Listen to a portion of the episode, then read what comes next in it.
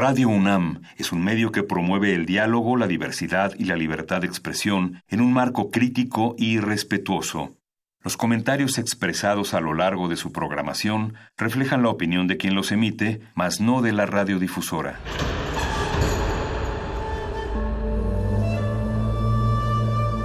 Un templo para la apreciación del ser mediante el sonido. mediante el sonido para nosotros. El sol sale durante la noche. Nuestros gritos llevan la mesura del silencio. Y el descontento está lleno de baile y risas. A todo, incluso a nosotros, nos resistimos. La universidad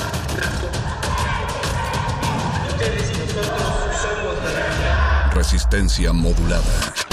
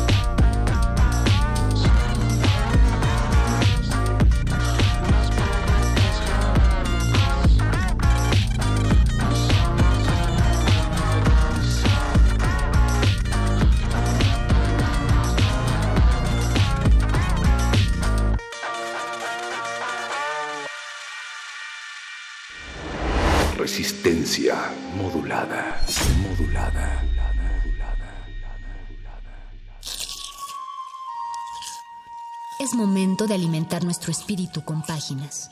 Las letras son la botana del alma.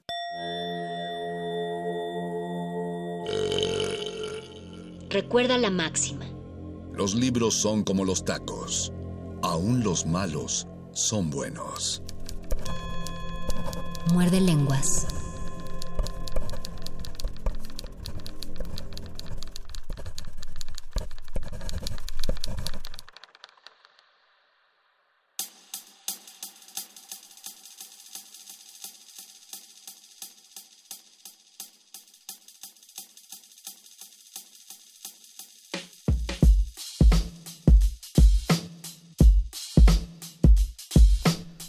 8 de la noche y 7 minutos de este lunes 13 de enero, que al ser 13 para algunos puede ser de mala suerte, pero para nosotros es de toda la buena suerte del mundo, solamente porque ustedes nos otorgan la posibilidad de llegar hasta sus oídos a través del 96.1 de FM o en www.radio.unam.mx. O también en el Facebook de Resistencia Modulada. En el Facebook de Resistencia Modulada, donde estamos en nuestro Facebook Live, ustedes pueden buscar ahí Resistencia Modulada y verán eh, la gallarda apariencia de mi compañero Luis Flores del Mal. Y de mi compañero El Mago Conde. No es de mala suerte porque no es martes 13 ni viernes 13. No sé quién, quién inventó eso.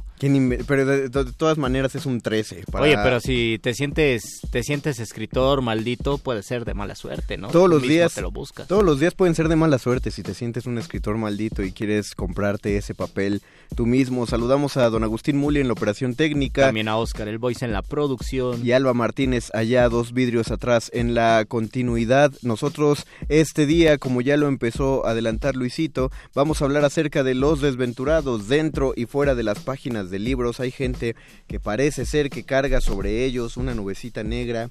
Ustedes cuéntenos acerca de los personajes y los escritores que consideren más desventurados y también hacia ustedes cuál ha sido la experiencia de peor suerte que han tenido con un libro. ¿Cuál ha sido cuál ha sido también su peor año? Su peor año. Ah, eso está bien. Si alguien tiene en mente, digo, es que puede haber años tan malos que los tengan todavía en mente. No, y, y, también puede haber personas que dicen, los años son variaditos, hay cosas buenas, hay cosas malas, y hay personas que están muy enfocadas y dicen, no, a mí me fue muy mal ese año. Entonces, depende también eh, nuestra percepción, qué pensamos que es bueno, qué pensamos que es malo, y también si tienen algún compañero o artista que que sienten que le gusta eh, atormentarse para poder crear desde el tormento, pues mándenle saludos y díganle que de eso vamos a hablar en este Muerde Lenguas. Etiquétenlos en nuestro video de Facebook Live o compártanlo en su propio muro y ahí llamen a sus amigos. Eh, eso, eso que dijo Luis de, lo, de los años es natural, el hecho de que sintamos que hay ciclos y entonces por eso sí lo ubicamos, sí lo podemos ubicar todo ello dentro de, de periodos temporales. Así que tuvieron un mal año, ¿a quién están culpando? ¿A cuál de todos los zodíacos creen que se debió eso y a cuántos mercurios retrógrados? ¿Y cuántos eclipses lunares? ¿Y cuántos eclipses lunares tuvieron que, ver con su mala suerte? Pero antes de entrar en materia, este es nuestro segundo lunes de transmisión de este nuevo año del 2020 y lo queremos inaugurar con la sección que todos ustedes esperan todos los lunes. Así es, ya tenía pues desde el año pasado, qué fea broma, que no hacíamos este tipo de programas, pero recuerden que en nuestro programa Muerde Lenguoso también tenemos un programa de mano. La poesía que sale de la página y se sube al escenario requiere de sus propios oídos. Ese público eres tú. Programa de mano. Así es, justamente por el, por el 13. Lo pero no es viernes 13. No, pero es lunes 13 y también... O sea, es el número, no es el, número, sí. Pero igual, eh, para algunos puede tener una mala vibra. Digo, finalmente las cosas. Martes 13. Martes 13. Si es martes 13 o viernes 13, peor. Pero, por ejemplo, cuando es el piso 13 de los hoteles, que es muy raro, ¿no? que muchos no, existen. No, existen porque la gente no se hospeda en el 13, ¿no? Independientemente de qué día sea. Personalmente considero que, eh, a pesar de que no sea martes, un lunes para muchos puede, puede ser de mala suerte, solo por ser lunes. No, y además el domingo 12 dijeron así una no sé, no, no sé explicarlo, pero eh, una pequeña investigación eh, conspiranoica decían que iba a ser de los peores años y así que no salieran porque te podía ir mal. Yo ¿Que, no ¿Que no salieras cuándo? O sea, que no salieras el, domingo 12 porque los astros estaban, no sé qué, conjugados de tal manera que te iba a ir mal. ¿De este año? De este año ayer a mí no me fue mal, yo la pasé muy bien ayer y sí salí, así que... Pero danos, danos la fuente, Luisito. Twitter. Y, también depende salir a dónde. Porque... ¿no? porque el nombre es contradictorio, o sea, el nombre del año, o sea, el 2020... Es demasiado... Es como armonioso. Sí, es muy parejito como para entonces como que para sentir que es un año feo. Sí, yo, creo, que, nos dejamos llevar por las noticias del principio, más bien.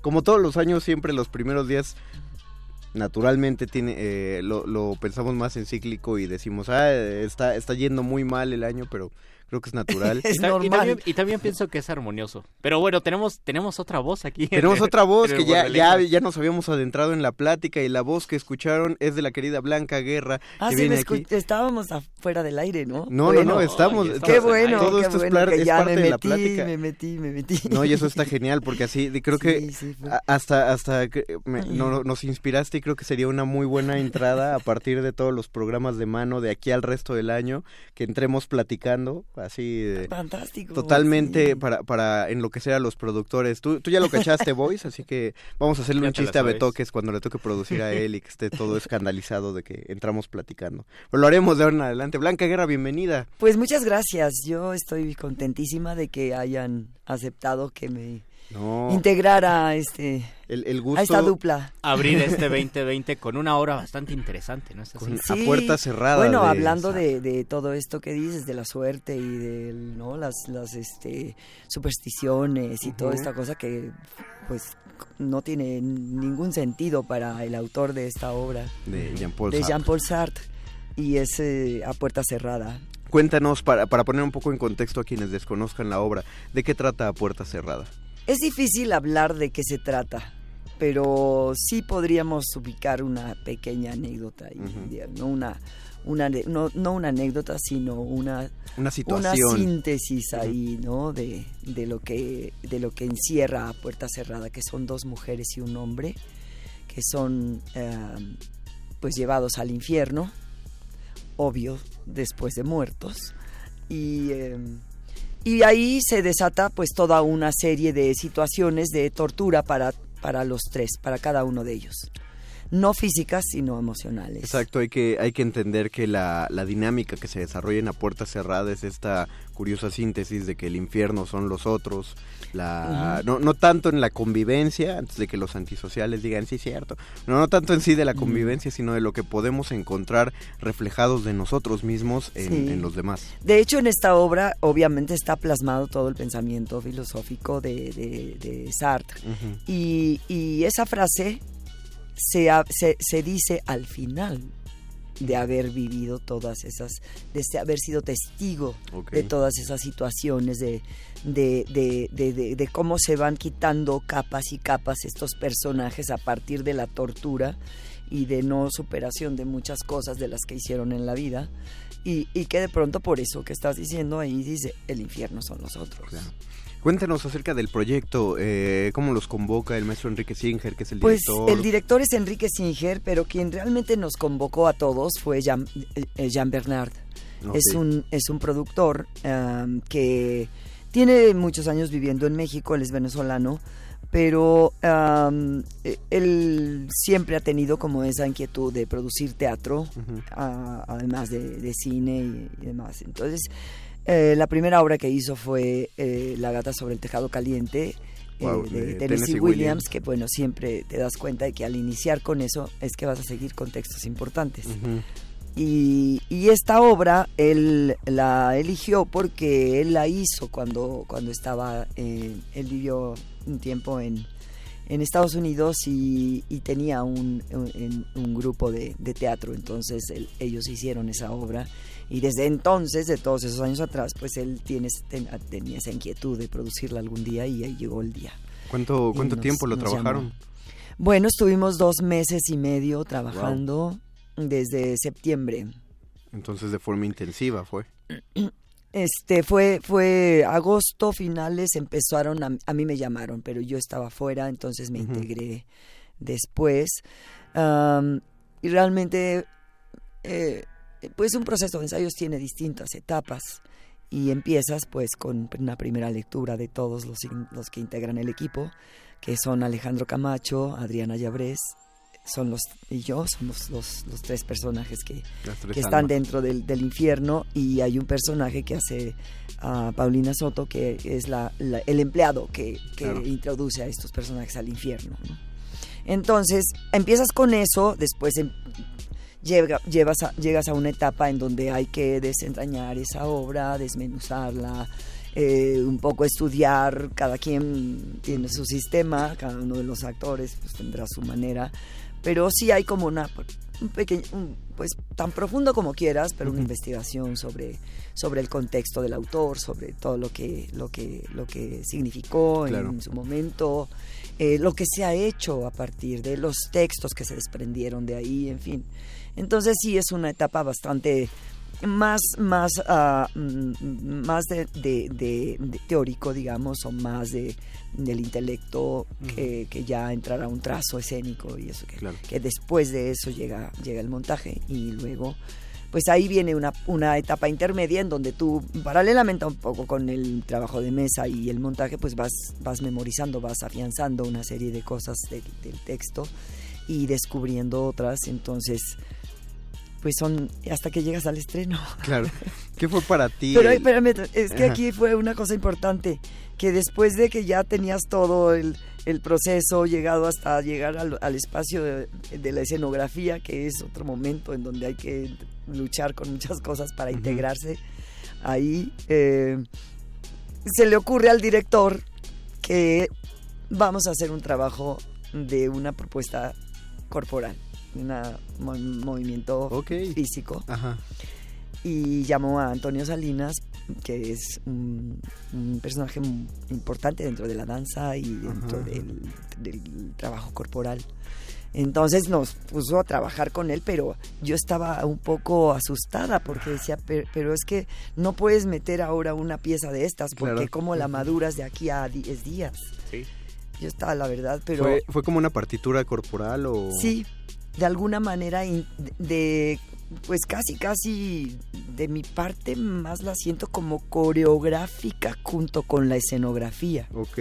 Entonces eh, pues sí fue para mí muy rudo uh -huh. pero pero ha resultado algo muy interesante un experimento que para mí es un experimento bien padre. Entonces visualmente nos vamos a encontrar con muchísimo movimiento y cómo cómo está planteado este la misma escenografía eh, la misma escenografía tiene movimiento. Ah, ah, bien. entonces tiene va acompañando toda ese, esa, esa um, eh, profundización de, de, la tortura mm. en los personajes.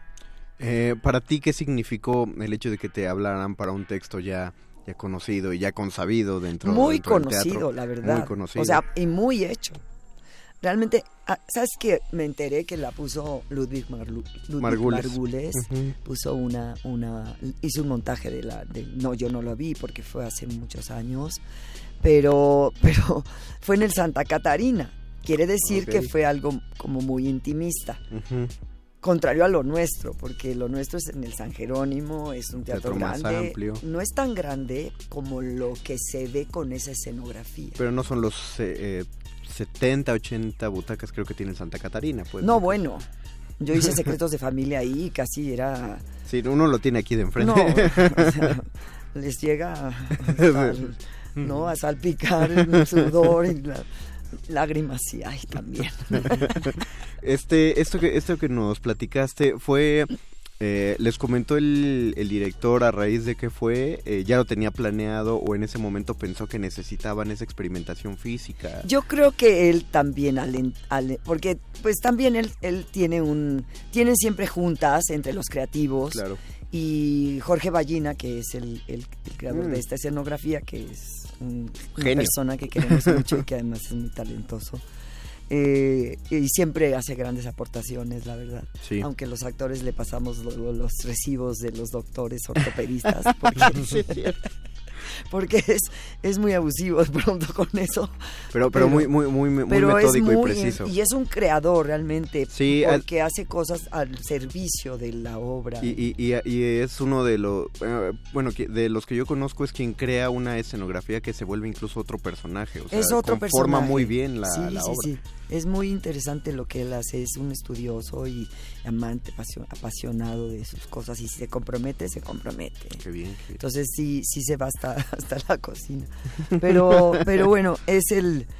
No, eh, fue una cuestión que creo que Enrique al enfrentarnos todos, porque ensayas en un cuartito, ¿no? Sí, sí, en, sí. Un, en un cuarto, en un salón de ensayos y ahí marcas y todo lo que tú tienes ya las dimensiones a partir de una maqueta que ellos hablaron y luego algún día nos la enseñaron, pero pues es distinto totalmente cuando ya la enfrentas. Eh, y cuando llegamos al teatro con la escenografía ya montada, pues sí fue como sorprendente porque lo que habíamos hecho como trazo pues no era lo que, vaya, la escenografía era demasiado presente y demasiado espacio para, para lo que nosotros estábamos acostumbrados a hacer en el, en el salón de ensayos. Entonces, claro. siempre pasa, pero en esta ocasión fue mucho más evidente. Y yo creo que en ese momento dijo Enrique, ¿cómo lo resuelvo? Creo que vos con los actores, sí, que se que se fleten. Claro. No, y además debe tener un, un, ritmo tremendo la obra, ¿no? Porque están, van a dar, bueno, están dando dos funciones, dos funciones al día. Con 10 minutos entre una y otra, o sea que casi casi son, dura hora, hora, hora y media. Entonces casi son hora 40 veces, más los 10 minutos de intermedio, o sea, todo el tiempo que estás ahí en el teatro, pues son, digo, te avientas cuatro horas de intensidad. De trabajo fuerte. De intensidad, sí, la verdad. Por eso traigo un poco la voz No sé si, si, digo, no me habían oído en vivo. No, sí, del programa, pero no, no, no, lo, lo, estás manejando bien. Pero, pero sí me, este, sí, sí, sí es cansado. No la, yo no la siento ahí. Es decir, yo hago dos funciones y hago dos funciones. Pero al salir ya se notan. Llegas a, casa y si... Y sobre todo al salir con estos climas. Y con estos climas hay que salir muy cubierto y, y, bueno, alimentarse bien y no perder la energía porque... Pero son dos funciones cada cuánto? Viernes, sábado y domingo. Viernes, sábado y domingo, horario de teatro. O sea, 7 y 9, 6 y 8 y 5 y media y 7 y media. Oh. Aprovechando de una vez ya, eh, danos la coordenada entonces del, del, teatro. San Jerónimo, antes Independencia. Antes Independencia. Donde está la unidad de Independencia. Deberás agradecer a través de este programa mm, la gente que sí, la verdad que hemos tenido una respuesta de la gente del público fantástica tienes siempre temor, ¿no? Porque es una obra que no es fácil, que, que es un... Aunque el montaje sí lo hace que, llegue de manera más... digamos menos densa menos es, densa es muy mental el texto. pero es intelectual es, es una obra conceptual porque me preguntabas que, que bueno, las, el conocimiento, sí es un texto que yo conocía, pero que lo conocía hacía muchísimo tiempo. O sea, cuando yo era joven, ¿no? Casi, casi. Sí había visto que le estaban montando por aquí, por allá, en desde que yo estaba estudiando. Pero leída hace muchos años. Y la verdad, cuando me la ofrecieron, yo dije, bueno, espérenme, déjenme leerla, porque igual ni me interesa, ¿no? Pero no, porque es una obra de 1948. Pero, pero es que es lo más, es una obra sumamente vigente. Yo creo que, que Sartre eh, es ir su filosofía, su, tesis es muy, muy, muy pertinente en estos tiempos. Y, por lo mismo es difícil de interpretar, o sea, muy difícil. Demanda y que de pronto dijimos, bueno, pues vendrán los que estén interesados en Jean-Paul Sartre a lo mejor, o, que tengan una, pasión por el teatro y la diversidad que encierra ¿no? las producciones teatrales, pero ha sido ah. Fascinante, porque, porque la gente, y sobre todo es una obra para jóvenes, creo, ¿eh?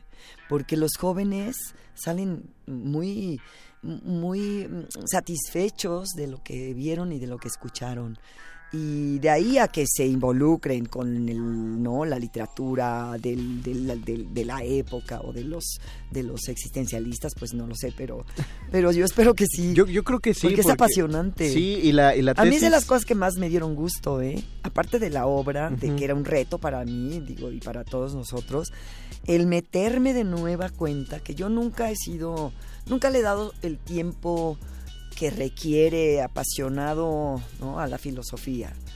Pero ahora sí me dan ganas.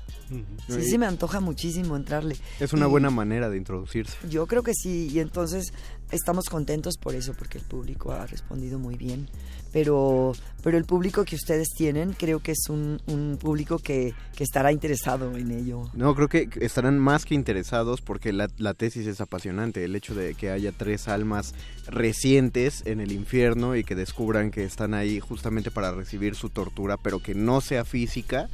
Eh, es, es, un tema que se como llevarlos a, a, un cuestionamiento bien profundo, porque es muy difícil que tú aceptes es decir, la tesis de, Sartre es, eres el responsable de tu existencia y quién quieres ser.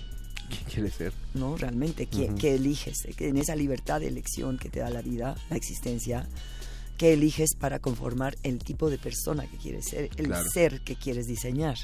Porque no partes de un proyecto previo, sino de una existencia, ¿sí? Sin proyecto.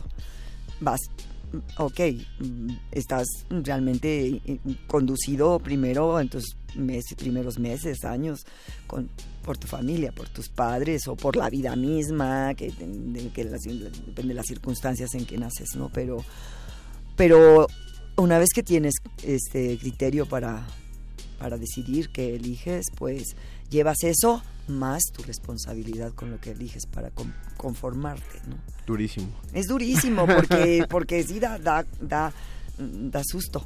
¿no? Pero, pero hay que tener conciencia absoluta para no afectarte ni a los demás tampoco. Entonces, eh, es muy padre.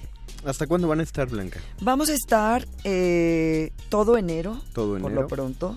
El productor íbamos a terminar el 29 de diciembre, pero dada la respuesta de la gente, pues continuó la temporada y hasta enero. Si le entra la locura y la gente lo permite y lo quiere, pues a lo mejor estaremos hasta, hasta que se agote, ¿no? Bueno, para, esto vamos a entonces decirle a la audiencia que no se esperen a ver hasta cuándo va a ser eso. Más bien causemos que la que, que la que la convocatoria siga. Que, más gente la pueda que la temporada se aumente y que más gente la que llegue a más personas. Creo que eh, volviendo al tema de que nos quedamos en periodos cíclicos, un, un muy buen proyecto para este 2020 para hacerlo ordenado eh, para los creadores escénicos es empezar a asistir más asiduamente al teatro, eh, ver distintas propuestas, así que, ¿por qué no empezar? Digo, a lo mejor muchos ya fueron y que bueno, ojalá sí, pero podemos empezar en este primer mes con una, una visita a una de las seis funciones semanales que tiene a puerta cerrada. ¿Nos repites los horarios, Blanca, por favor? Es viernes 7 y 9, sábado 6 y 8 y domingo 5 y media y 7 y media en Teatro San Jerónimo y de verdad no se la pueden perder. Es mejor que, que de pronto sí hagan un esfuerzo a quedarse sin verla. Sí, creo que creo que eh, es, es, necesario empezar a, llenar estos fines de semana. Vayan vayan armando su plan a quien quieran introducir al existencialismo o a la, filosofía. No, es un tema bastante interesante. O si eh, o si no quieren entrar, cuando menos eh, el que se una este este equipo creativo y estoy hablando tanto del elenco como de la dirección de Singer, como la no había leído en el comunicado la la, escenografía, de Jorge, Ballina. Entonces se escucha ya como una experiencia estética bastante completa y, es una cosa que aunque, aunque densa, les aseguro que, que no va a ser ininteligible para nadie. No, es muy entretenida además, te, te, va a esa hora y media. Tiene cuestiones hasta ácidas, muy sardónicas. Tiene un humor negro increíble. Alejandro Camacho hace un personaje muy curioso, la verdad. es digno de verse. Pero bueno, todos, todo creo que la obra está muy bien, muy bien llevada. Los, los tres nos entendemos muy, muy bien. Cada uno es muy diferente. Eh, mi personaje es el único que está consciente y que además no le sorprende estar en el infierno. Ah, wow. Entonces, pues, los otros son unos inconscientes que no quieren aceptar y que, los van a sacar de pronto. en una negación completa. sí que pues los van a salvar. Nos quedan tres, eh, tres fines de semana, me parece, de este... Tres fines de semana, corran, porque sí, es... Y además, bueno, pues yo creo que si, si la gente quiere ir, hay un 50% de descuento para los, oh. los, jóvenes y a través de ustedes también. Ah, perfecto, claro, muy bien. Entonces, ¿cómo lo, cómo lo manejamos? Eh, quienes tengan contacto con el programa y quieran venir y se puedan comunicar con ustedes, que que de pronto a través de una clave que tú les des le generaremos que yo este email los mandas por correo por WhatsApp o por Vale, perfecto. Haremos una. Eh, no, no, no se despeguen para que después de la pausa musical hagamos una la dinámica para que puedan obtener un 50% de descuento y digámoslo para la función de para las funciones de este fin de semana, ¿no? Para que no se dilaten muchísimo, para que este fin de semana empiecen a llegar, armen su, su grupo y vayan en bola. Es más bonito, sí. Es mucho, se disfruta mucho mejor. Más divertido. Porque viene después el efecto tacos, que es que después del teatro se van a los tacos y ahí discuten la obra. Eso tiene esta obra, la verdad. sí, es tiene un fuerte efecto de ese tipo. De sobremesa. Entonces, a puerta cerrada de John Paul Sartre, todos los fines de semana, viernes, sábado y domingo, hasta finales en el Teatro de San enero. Jerónimo, que está en Periférico Sur. Pues, en pues ahí está, se ve la taquilla inmediatamente en la lateral y del periférico. Es, es visible para todos. Los viernes a las a las 8. A las 7 y 9. A las 7 y a las 9. Los sábados a las 6 y a las 8 y los domingos a las cinco, y media, y siete y, media. y tienes razón, hay mucha oferta teatral, no no se no se no lo no lo no lo marginen. de verdad que es un el espectáculo de los espectáculos en vivo yo creo que para mí es es el más el que te deja mucho más cosas. Además de que hay una, una variedad que te tonal de mejor manera. temática ver a la gente viva ahí en el escenario ahora de todas a puerta cerrada Exacto. Así que empiecen por esa, empecemos por esa. Blanca Guerra, muchísimas gracias, por haber estado aquí. Es un placer, es un honor estar aquí. Me encanta este programa. ¿eh? Ah, muchas gracias. el, gusto es totalmente nuestro. Muchísimo. Muchas gracias. Pues suerte. No, y nosotros les deseamos mucha popó a ustedes en las funciones próximas. Ahora sí que merde. Ah, mejor dicho, no se podía en el, en, el contexto. Vamos a hacer una pausa musical, Luisito. Vamos a escuchar a Madre Deus y regresamos a este Muerde Lenguas. De letras, taquitos. Y desventurados. Muerde lenguas. Muerde lenguas. Muerde lenguas. Muerde lenguas. Muerde lenguas. Muerde lenguas.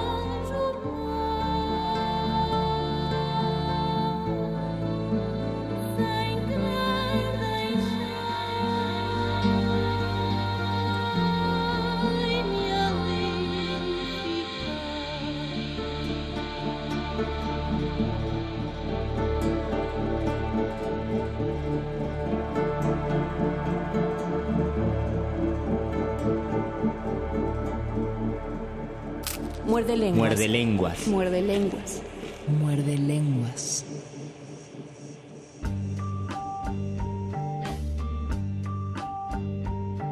Muerde lenguas.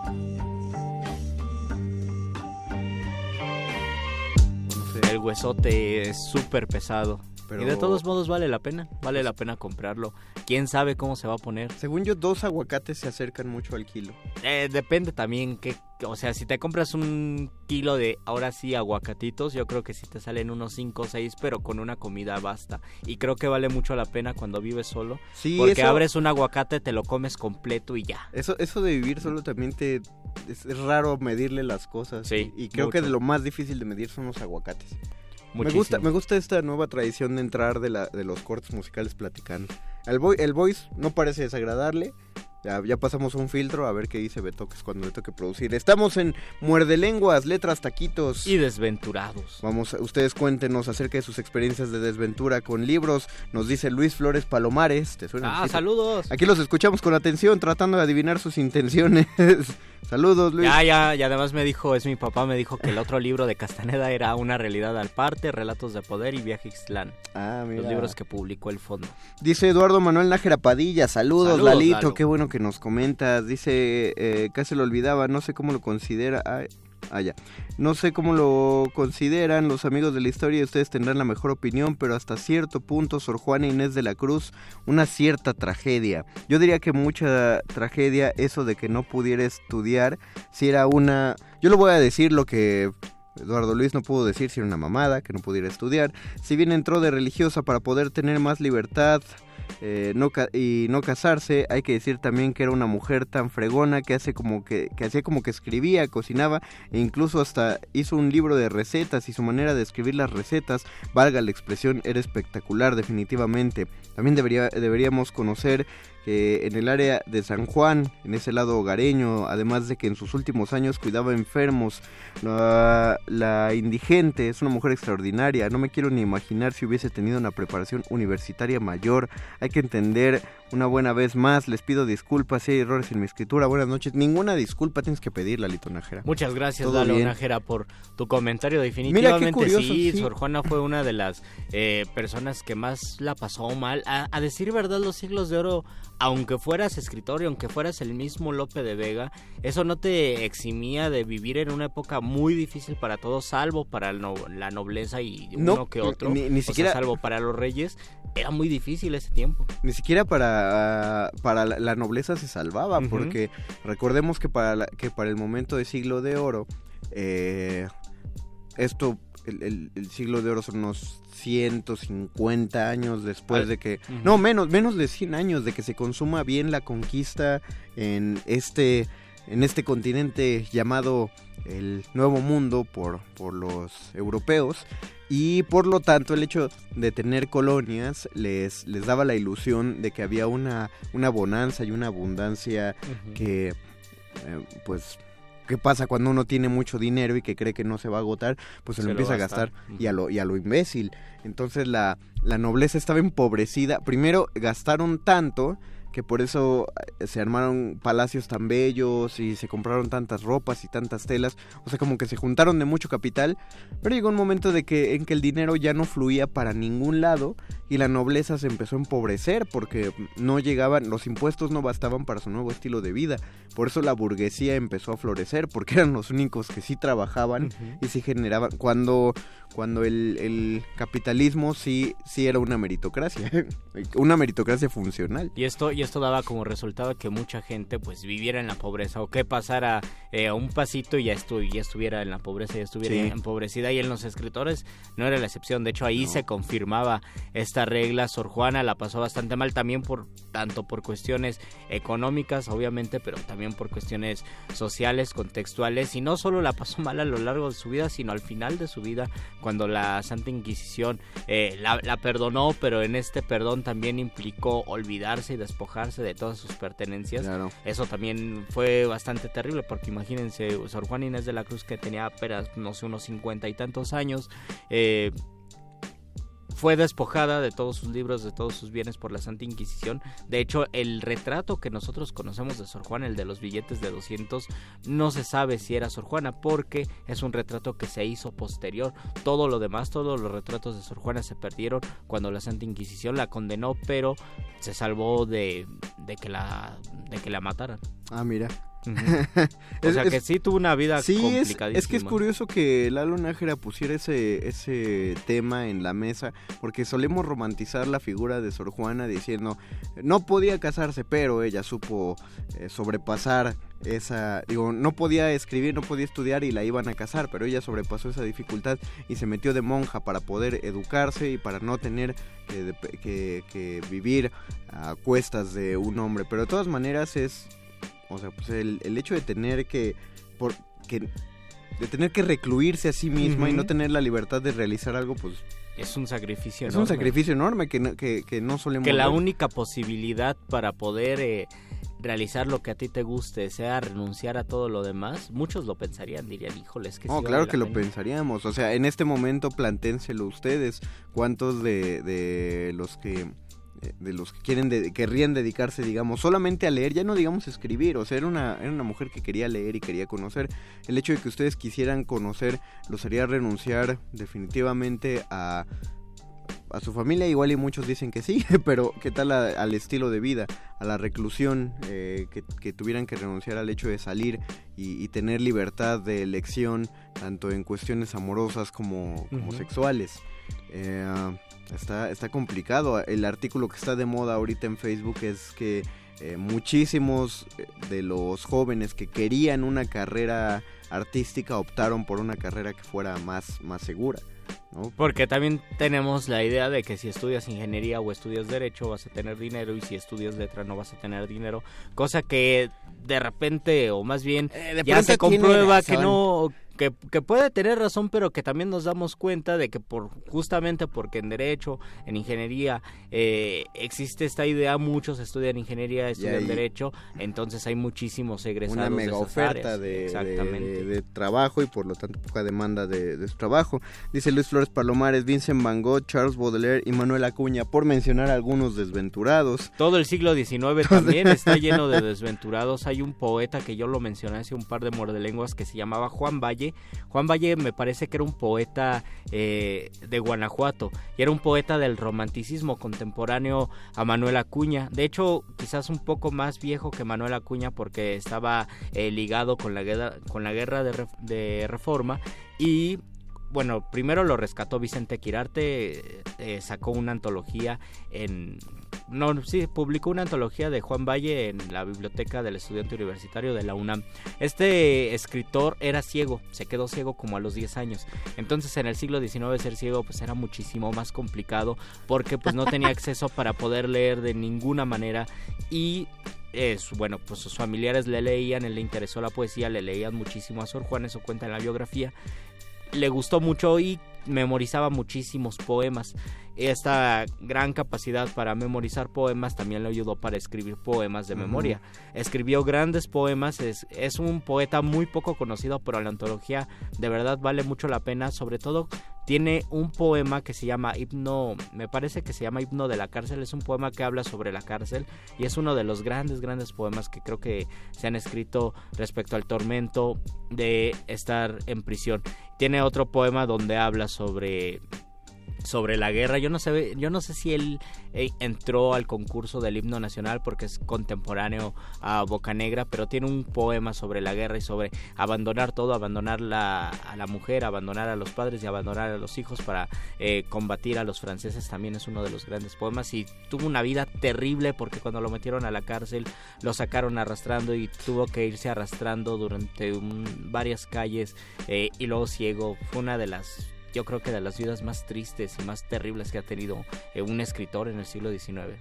Bueno, Manuel Acuña también, pero por lo menos él llegó con recursos muy complicados, llegó eh, a estudiar a la Ciudad de México. Dicen que justamente por eso se, se suicidó, porque no tenía dinero, era muy difícil estudiar. Y luego estudiar medicina en el siglo XIX todavía más complicado. Había, había más de un problema emocional ahí.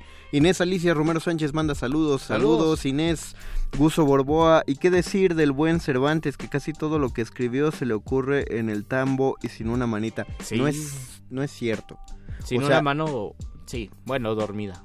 Primero, sí, la, mano estaba, estaba tensa, no, no es que la perdiera, sino que estaba. Pero prácticamente no era como no pero, tener mano. Pero lo que yo digo es que no, no, este, no casi todo lo que escribió fue en la cárcel. En la cárcel escribió el Quijote. Sí, y, y- y no todo. O sea, ahí, ahí, ahí lo, la primera parte.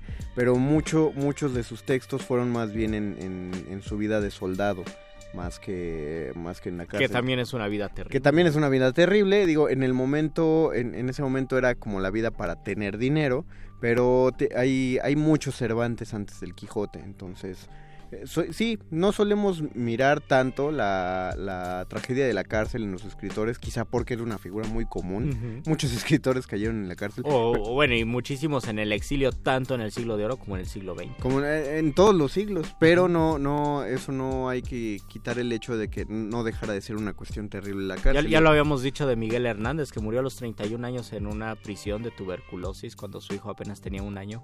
Eh, y ta- también tuvo una vida terrible. Muchos de la generación del 27, bueno, García Lorca y Miguel Hernández les fue bastante mal. a García Lorca por una persecución política que ni tenía que ver tanto con sus ideas políticas, más bien con su... Otro, otro que le fue muy mal fue sexual. Roque Dalton, el poeta salvadoreño, Ah, porque sí. lo asesinaron sus mismos compañeros. Fue, creo, me parece que hubo una confusión cuando llegó a El Salvador, lo asesinaron. Changos. Les va mal. Más bien tendríamos que Pero ¿por pensar a qué? qué, a qué escritor le ha ido bien. Pero ¿por qué lo, lo dices así como advirtiéndole a la gente, a, a los No, no, que no estudiar fue. letras? Aguas, eh, les va mal. Eh, soné, soné muy, muy señor, Muy que- mamá. muy mamá, pero no, fue, fue sin intención. Saludos a mi Nos mamá. marcó Francisco Nieto de Tlalpan y Hola, nos Francisco. dice que es muy fan y no se pierde resistencia modulada, Uf. particularmente muerde lenguas, tomen eso, cultivo, saludos, saludos. Eh, Francisco Nieto, Muchas gracias, por escuchar Francisco. este muerde lenguas. Sí hay muchísima desventura en los escritores. Sí, ah, yo creí que ibas a decir, hay muchísima desventura en los de cultivo de ejército. No, hay mucha desventura No en los que escuchan, los que no escuchan Los que no escuchan, los que no escuchan resistencia modulada, compartan la, la buena aventura para que entren más. ¿A quién le habrá ido mejor en los eh, a los escritores del siglo de oro? Yo creo que sí a Lope de Vega, ¿no? Ah. Aunque también creo que él empezó siendo soldado, entonces también eso está Él complicado. empezó siendo soldado. Sí le iba bien dentro de sus propios intereses. Eh, era. Creo que de las cosas que le pasó. Bueno, vivió un exilio. eh, perdió un Claro. hijo. Y la, y la cuestión es que perdió un hijo en el periodo en el que parece ser que ya quería sentar cabeza. Ya estaba viviendo más a gustito, ya, ya casado, ya, ya en- eh, sin, sin las farras de juventud y sin los, la- los just- las justas en la calle, sin estarse peleando con todo mundo. Y pues en ese momento tiene un, eh, uno de sus hijos, muy niño, muere de enfermedad. Y apenas si dedicó un par de versitos a propósito de la muerte del niño. O sea, sí le va mal, pero al menos no lo traducen los textos. Muchos han llegado a suponer que Lope de Vega tenía una enfermedad que nunca me acuerdo el nombre. Es una enfermedad muy parecida a un Asperger, pues, o, un, o a un... Sí, un Asperger, un, un autismo más social, en el que uno es incapaz de generar una empatía emocional por Oh. muchas personas. Eh, se, lo han, se lo han dicho muchos artistas, pero... eh, no, no sé. Y yo también no hay Puede- manera de comprobarlo. es que, ¿no? exacto, yo más bien digo que también existe la negación eh, o, o el simple egoísmo, quién sabe. Yo soy, yo también, soy muy fan de Lope, falta, pero falta de inteligencia emocional. puede ser. Pero quién sabe, porque al final de cuentas es humanista, sabe eh, meterse Pero- pero en, que uno- en las fibras uno no de sabe, los uno- seres humanos. uno, podría, uno puede manipular muy bien las palabras para conseguir emociones sin Claro. necesariamente sentirlas. Probablemente, no sabemos. O sea, sí le fue mal, pero al menos no es lo que traduce el Lope que conocemos. Es como Tirso de Molina, también, también eligió una vida monacal, también para poder eh, tener ciertas facilidades. eh, pero pues nadie cuenta nada, nada particularmente trágico que le haya pasado a Y, ta- Tirso y de también Molina.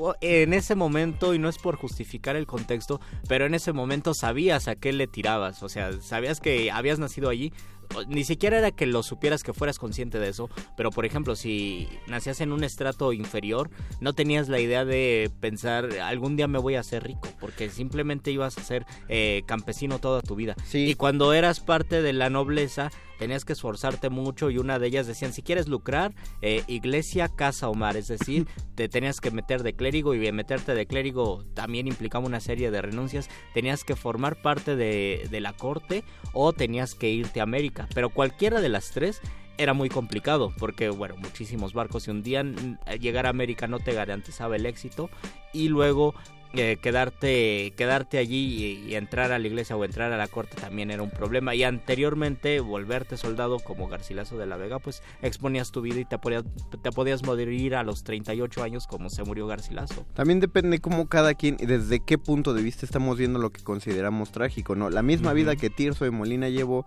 la llevó Calderón de la Barca. Pero en Tirso de Molina se siente esta resignación, más que resignación, esta aceptación del tipo de vida y en Calderón de la Barca sí se nota una cosa de estoy resignado pero no lo estoy. Eh, yo sé que me va bien dentro de mi contexto pero no estoy contento. Por algo él escribe la mayor oda al anhelo de libertad que está dentro de la vida de sueño, que es este monólogo del mundo. El Hay de mí ahí infelice y los derivados a propósito de, de las lamentaciones de Segismundo. O tenemos, tenemos en el siglo XX el caso de Borges, que me parece que Gonzalo Rojas, yo estoy seguro que habla sobre él. Hay un poema que se llama El Señor que aparece de espaldas. Hay una foto muy famosa de Jorge Luis Borges orinando, eh, está de espaldas. Y el poema dice, este, el Señor que aparece de espaldas ha orinado en Francia, ha orinado en Estados Unidos, ha orinado en Sudamérica, ha orinado en todos los países, en todos los barcos, en todos los aviones, pero no es feliz. Y el mismo Jorge Luis Borges, uno de los grandes sonetos de, de los grandes poemas de Jorge Luis Borges, dice eso. He cometido el peor de los pecados que un hombre puede cometer, no he sido feliz. Es decir, aunque uno lo pueda tener todo, bueno, Borges era, era ciego y le, también tenía un montonal de problemas, pero él se había dado cuenta de que no había buscado la felicidad Creo que la mayor desventura que cuentan de Borges es ese paseo que le dieron por donde no podía pasear. Una vez fue a Nueva York y él dijo que quería pasear por el Harlem, por los barrios más, más bajos de Nueva York. Oh. Entonces lo sacaron en un coche y le dijeron que estaban paseando por ahí, pero no querían meterlo a un barrio bajo. Entonces lo llevaron por otras calles. Fue como... Y le hicieron creer que sí. Mala onda. sí, así. Era Borges, ¿no? Llevo 20 años tocando un paraguas y un saxofón. así se le aplicaron a Borges y siento feo. Se, se le aplicaron al Quijote le vendaron los ojos a Quijote y al Sancho y le dijeron, te vas a ir al otro lado del mundo a combatir en un caballo volador. Y nada, le vendaron los ojos y le aventaban airecito y él pensaba que sí estaba navegando por las nubes, se quitó los ojos y le dijeron, ya llegaste a la India, me parece, para liberar a una princesa y sí se la creyó. Bueno, pues eh, en este momento vamos a parar porque nos quedan dos minutos todavía, eh, pero queremos eh, avisarles, vamos a continuar con el tema el próximo miércoles a las 8 de la noche. Pero también hay que recordar, eh, la semana pasada comenzamos el reto Mordelenguas 2020, el reto, eh, hashtag reto Mordelenguas 2020 de lectura, y solo queremos confirmar que estén ya cercanos o que ya hayan iniciado su lectura de enero, y de enero les recordamos que es un libro de poesía. Tú ya este, estás yo, yo, estoy, estoy, leyendo muchos libros de poesía, pero por la especialización. Ah, pero muy bien. Ah, sí, cierto. pues, contigo vamos a llevar un reto diferente, ¿va? Con que te leas un libro al mes. Con un libro al mes. y otros, y otros tantos librillos que vayan, van saliendo, pero sí, he estado leyendo bastante poesía sobre todo. Voy a hablar en voz alta cuando esté la nota nuestra del perro, porque el perro anda aquí, este quién sabe qué está qué coreografía se está aventando atrás, todavía ni acaba el programa. Eh, pues mientras tanto, saludamos a don Agustín Muli en la operación técnica. Muchísimas gracias por esto. El Voice. Muchas gracias, Oscar. Y gracias, Alba Martínez, en la continuidad. Les recordamos que este programa continúa el próximo miércoles a las 8 de la noche. Mientras tanto, hay mucha resistencia toda la semana, pero por ahora se van a quedar con la nota nostra y después con cultivo de ejercios. Mientras tanto, ¿algo más que decir, Luisito? Nada más. Ah, no bueno. Se, no se azoten tanto, no crean en la mala suerte. No crean en la mala suerte. Y si sí, díganos por qué y cuáles son sus rituales para evitar la mala suerte. Los descuentos para puerta cerrada los vamos a dar el miércoles ah, para generar adecuadamente un, descuento para los que estén. Si ustedes escucharon el programa, entonces no se pierdan el programa del miércoles porque vamos a darlos. Para que se lleven sus descuentazos. Mientras tanto, gracias a todos, nos hacen muy felices sus comentarios. Se despiden de estos micrófonos. Luis Flores del Mar. Y el Mago Conde. Hasta la próxima, que es el miércoles. Saúl muerde lenguas. Saúl muerde lenguas. Muerde lenguas. Muerde lenguas. Última enseñanza del día. El dinero no compra la felicidad. Pero compra libros y tacos. Y eso se le parece mucho. Medítalo.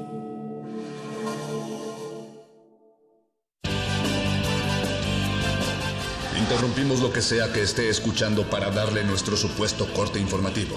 La nota nostra. No lo dijimos primero, pero lo decimos mejor.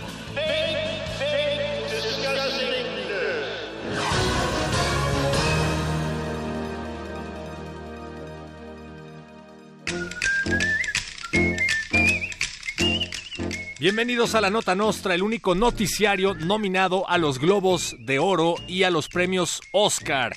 Y hablando de los premios Oscar, el jurado de los premios pide que The Irishman o El Irlandés sea eliminada de las nominadas a Mejor Película porque dicen aún no terminan de verla.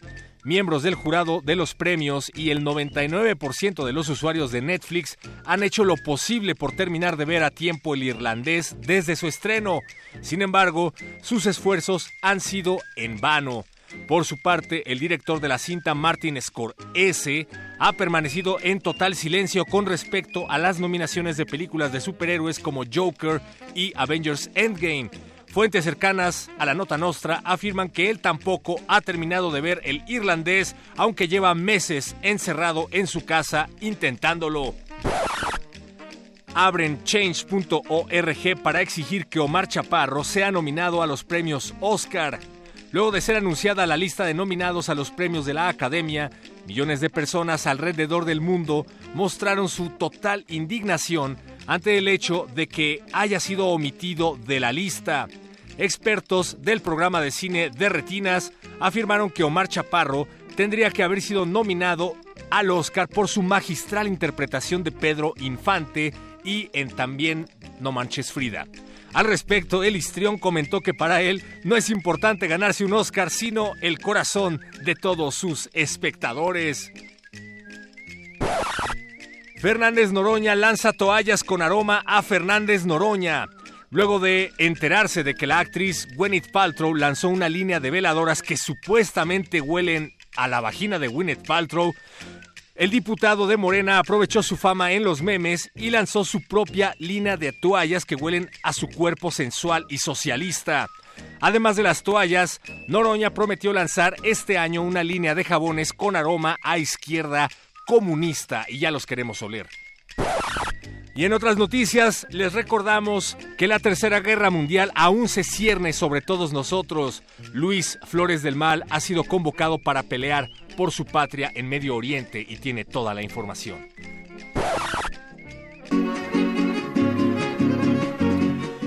Puede ponerse fatal este año que comienza. Hay preocupación inmensa por una guerra mundial.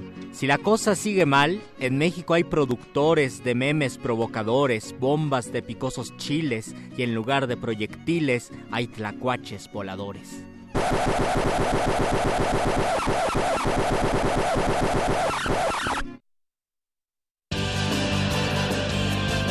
Estas fueron las noticias del día. Si no lo escuchó aquí, entonces fue en otra estación. ¡Maldito aparato! más gracioso!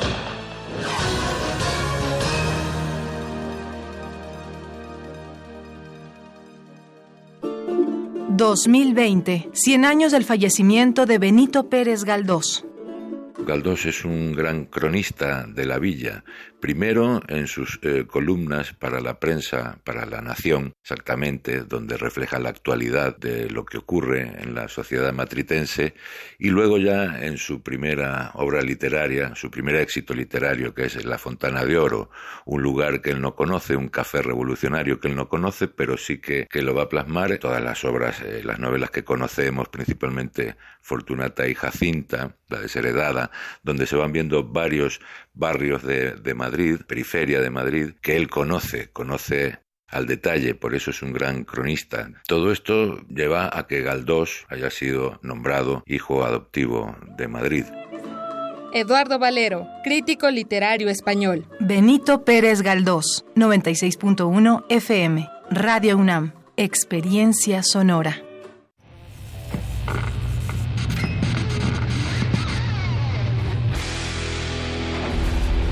¿Recuerdas esta música?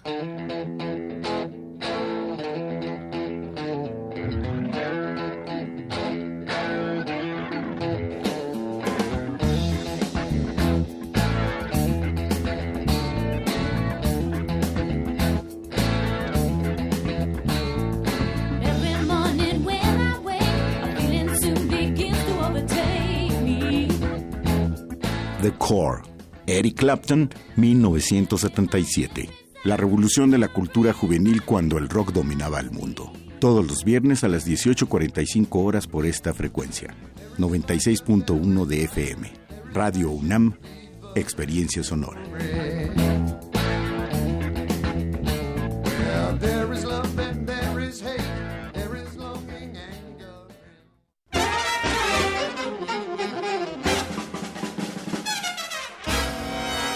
Música de fuego y fragua, de cacerías, funerales, bailes y salas de concierto.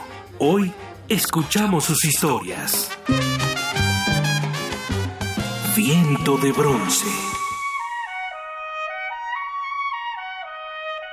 Un programa de Juan Arturo Brennan. Acompáñanos en un recorrido por todos los géneros y todos los estilos de la música de trompeta. De lunes a viernes a las 6.40 de la mañana o escucha la repetición a las 3 de la tarde. 96.1 de FM. Radio UNAM. Experiencia sonora.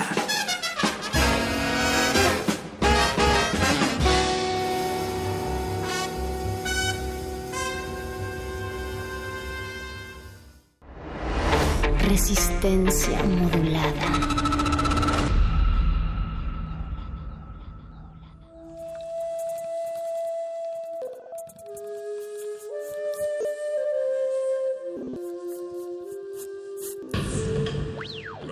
Música emergente es como el silencio. Silencio. Presente a nuestro alrededor. Pero audible solo para quienes tienen disposición de escuchar. Como todos, en este campo de cultivo. Cultivo de ejercios.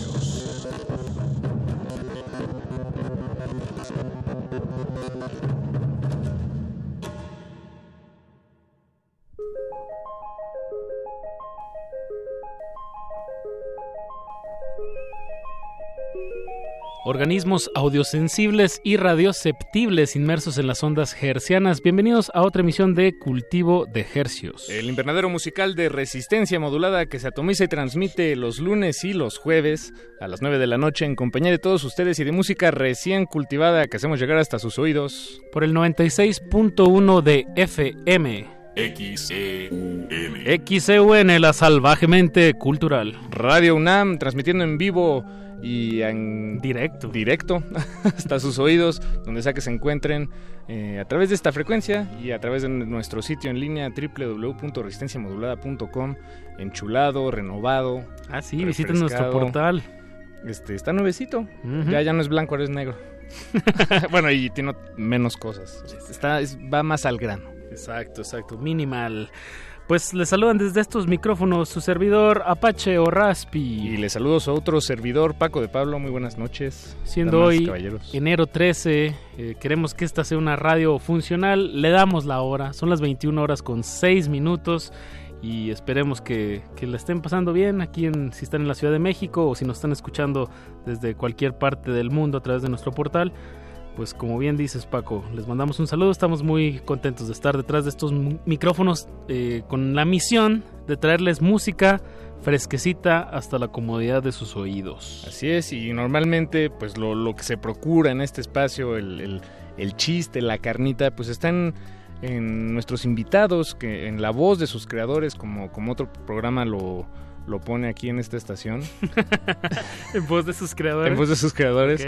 Pues es que sí, es pues que la verdad es que cuando el creador viene y con su voz viva te cuenta, eh, pues qué, qué onda, qué rollo. Las anécdotas que hay detrás de bueno, de todo proyecto, pero en esta ocasión en específico va a ser de varios proyectos porque, bueno, estamos, estamos, muy orgullosos de esta noche, pues pusimos los manteles largos, Paquito, la, Mm, los utensilios de plata, ¿cómo se les dice? Este, los cubiertos, la vajilla de plata.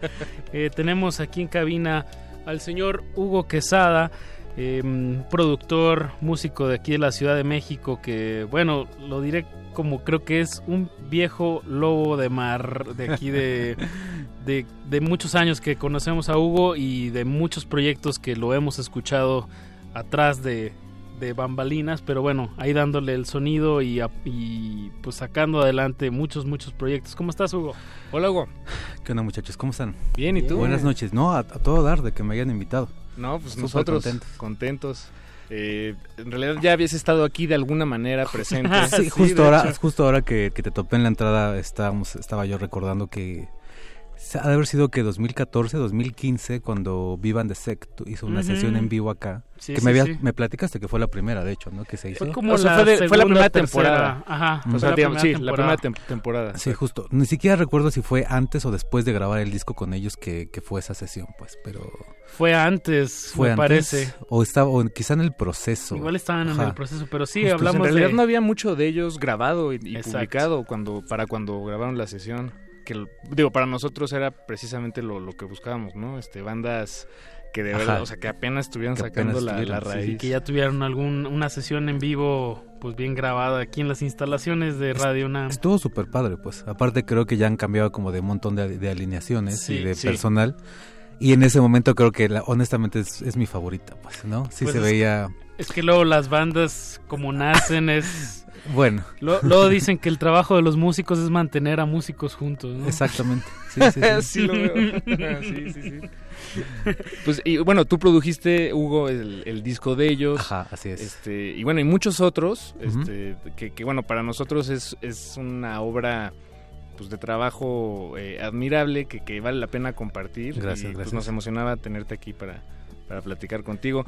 Eh, tal vez te recuerden de, de, producciones, producciones como... Belafonte Sensacional recientemente el año pasado. Soy, Piedra. uno de los definitivamente, y no soy el único que lo dice, uno de los mejores discos publicados en México el año pasado. ¿no? Sí, la verdad es que honestamente creo que eh, Israel algo le pasó, algo se le quebró en su cabeza.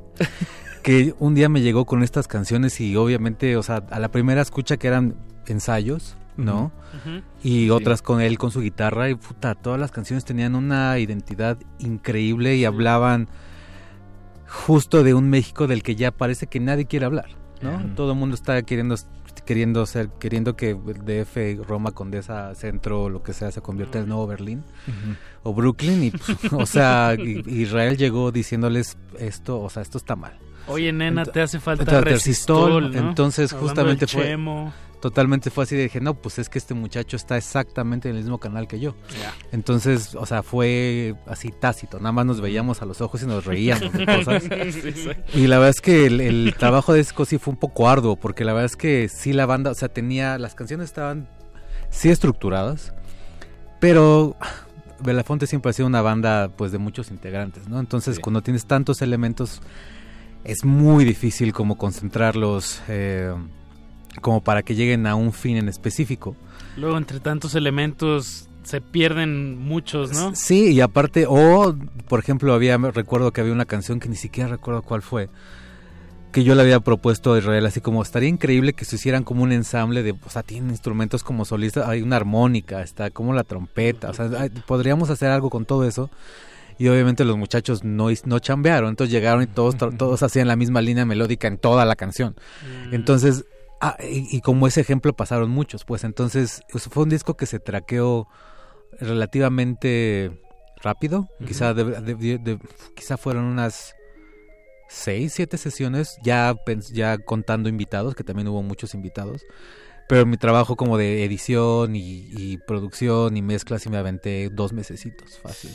Lo mezclé como tres veces o cuatro veces, pues así como porque había cosas que no me convencían, como el famoso corte este de la canción de Epicaris. Eh, híjole, ¿qué? Que, que es que Israel, Israel y los demás eh, eh, integrantes de la banda querían que fuera algo como continuo, quisieran que, que, se escuchara como un skip de un CD, pero que tuviera una rítmica que no se perdiera.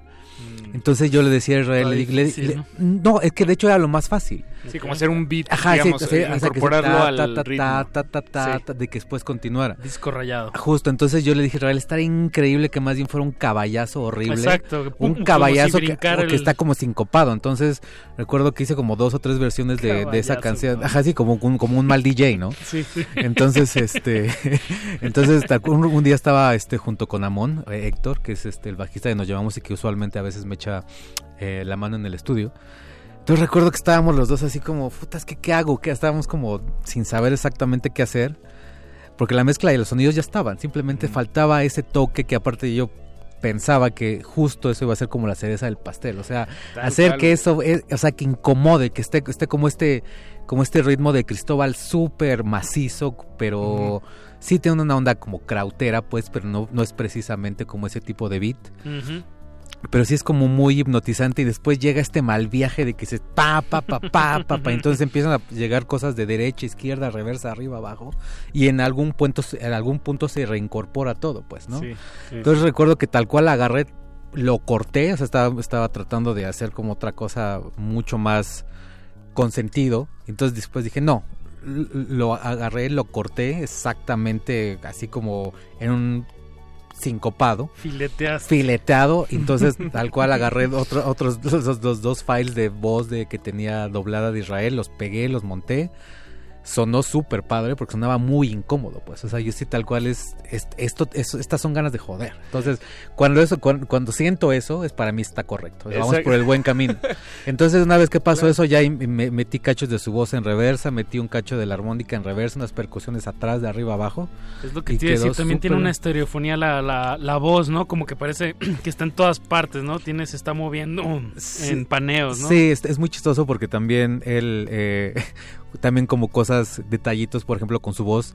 Israel quería que igual quedara como muy robótica, o sea, que ya porque él, está hablando y, apenas si puede eh, tomar aire, ¿no? Entre cada, entre sus fraseos. Entonces decidimos grabar más bien una, frase sí, una no. Entonces hay dos canales entonces para mí estaba increíble que hubiera tres, las tres voces que se hicieron ah, diferentes. entonces tal cual se quedaron así. Entonces una la puse en medio y una de cada lado y cada una tiene diferente ecualización y diferentes efectos. Pues parece que son tres personas, una a nivel psicótico, una a nivel, este, no sé, narrador de libros de la oveja negra y otra pues Israel, ¿no? O sea, pero son pequeños malviajes que yo tengo y que sobre eso me voy me voy armando un imaginario yo y sobre eso voy mezclando. Es pues, que ¿no? sí, yo recuerdo la primera vez que la escuché y, fue antes de que saliera el disco ahí como ni siquiera me dijeron que era de Belafonte, me dijeron, "A ver, escucha esto a ver qué qué, qué opinas." Y sí, sí causó una impresión fuerte en, mí, como, órale, esto... Sí está macizo. Sí, está macizo, sí, sí, me incomoda ya. Primero pensé que el archivo, luego ya vi que, que eso... Bueno, les digo, y ese, ese pequeño detalle es solo una de las tantas cosas increíbles, ¿no? De, de esa canción y de ese disco. Sí, eh, y bueno, y luego me dijeron, Belafonte, es Belafonte. No lo puedo creer.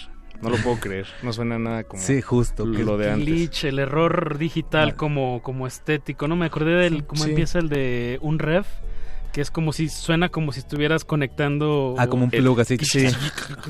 y dices ah qué está pasando es incómodo pero es te jala el oído, ¿no? Sí, inmediato. Y aparte a mí lo que más me encanta es esto de que sí, ya después de dos minutos de que la canción va avanzando como en un ritmo bastante estable y una batería que sí es agresiva, pero aún así sigue siendo como dulce al oído.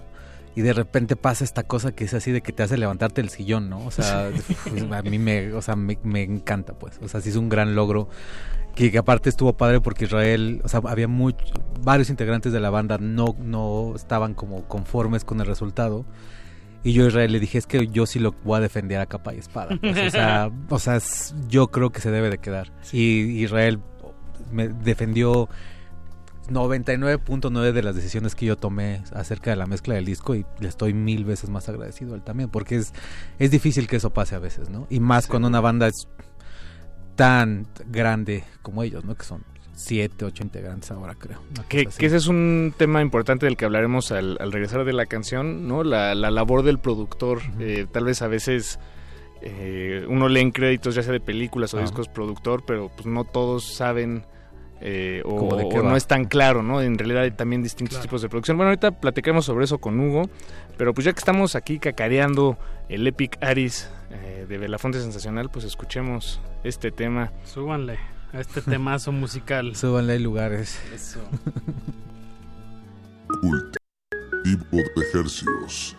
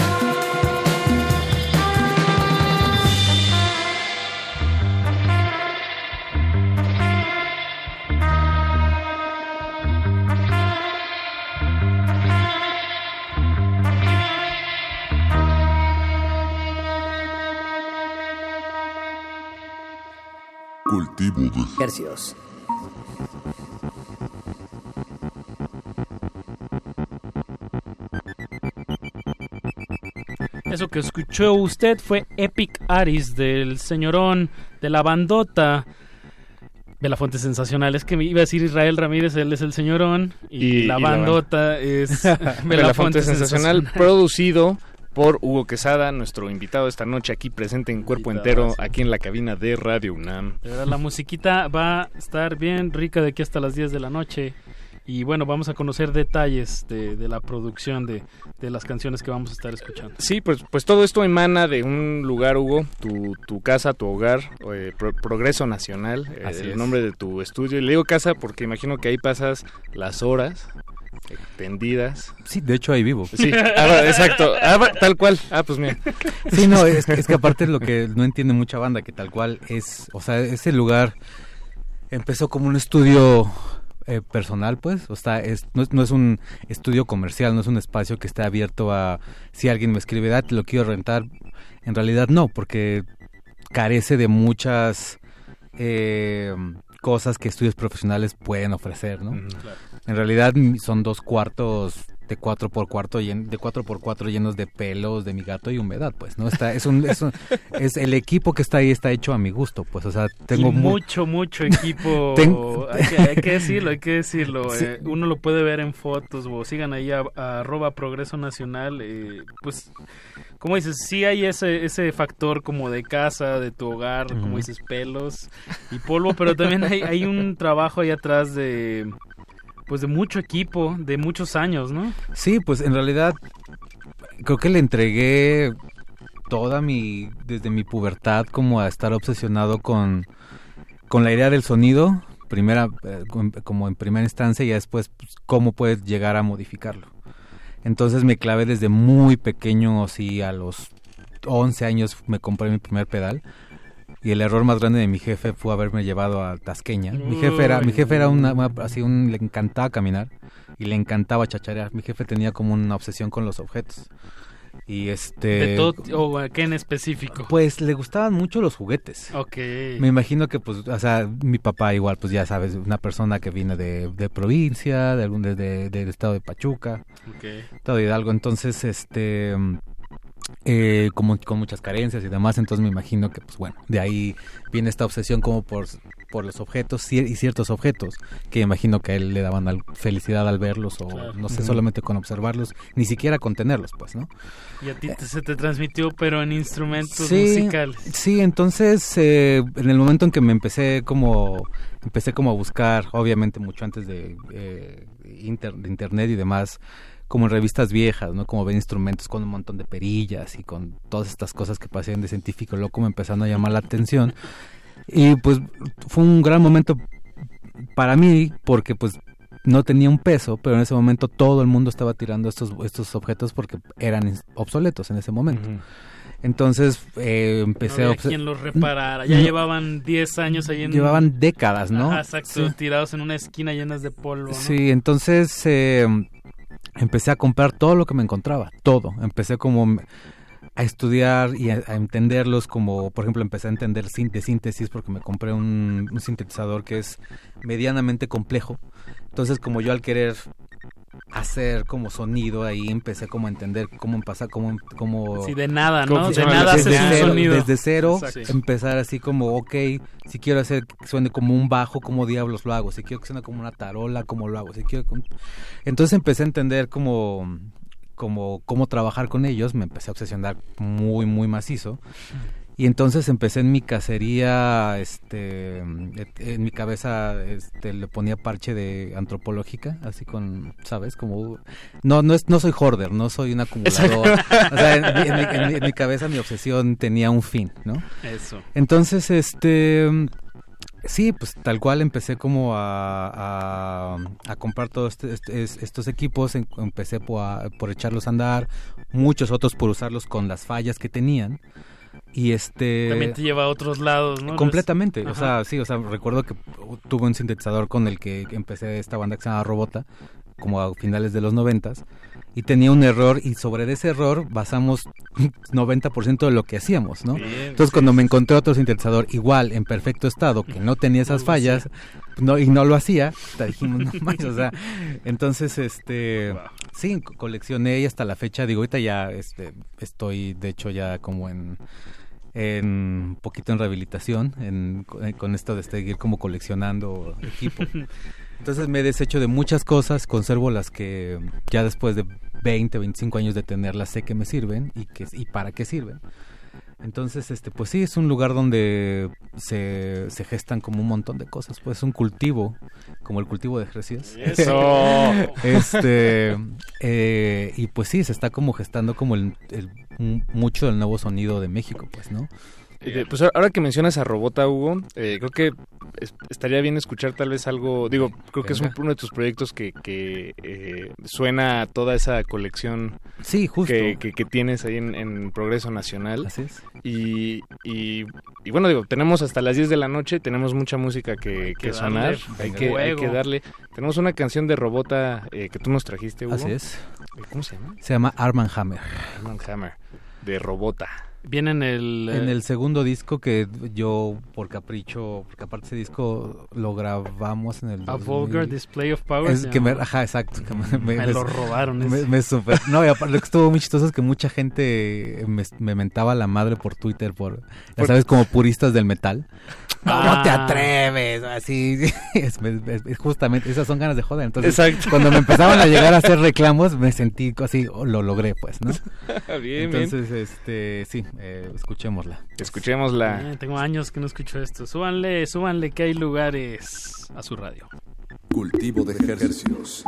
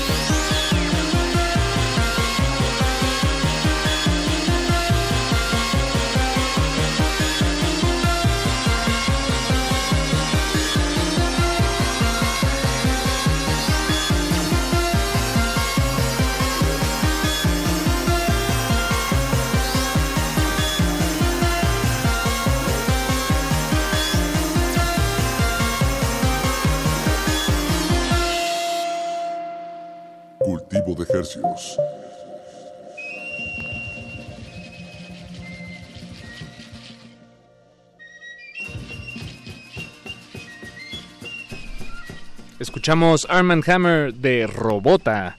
Producción Hugo Quesada. Esta noche vamos a estar escuchando pues producciones de Progreso Nacional, el estudio, el proyecto del señor Hugo Quesada, que bueno, en esta ya pusimos una de Belafonte, una de Robota, eh, hay que decir que también has producido bandas como El Chirota, Exploded View, Side Steel, eh, Aaron Bautista, Viven the Sect, Moon Moon. ¿Quién se nos está yendo ahí de la Este, lista? Diles que no me maten. Ah, diles que no me maten. eh, Se- ahorita que, bueno, fuera del aire nos mencionabas que es como de los proyectos que más te están emocionando, ¿no? sí, ahorita. Sí, es que justo te- me pasó un, casi que con el Shirota, Ujú. que igual lo de Shirota fue una cosa así súper extraña, de que un cuate me dijo, güey, hay un, hay un, una banda. De Chiluca. Ajá, que el papá de uno de los chavillos tiene un estudio que te vas a ir para atrás, ¿no?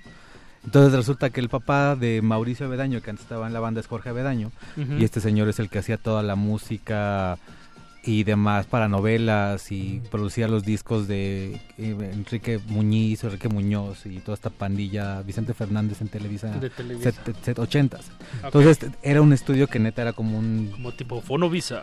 pues entre Fonovisa y Abbey Road, ¿no? Ok.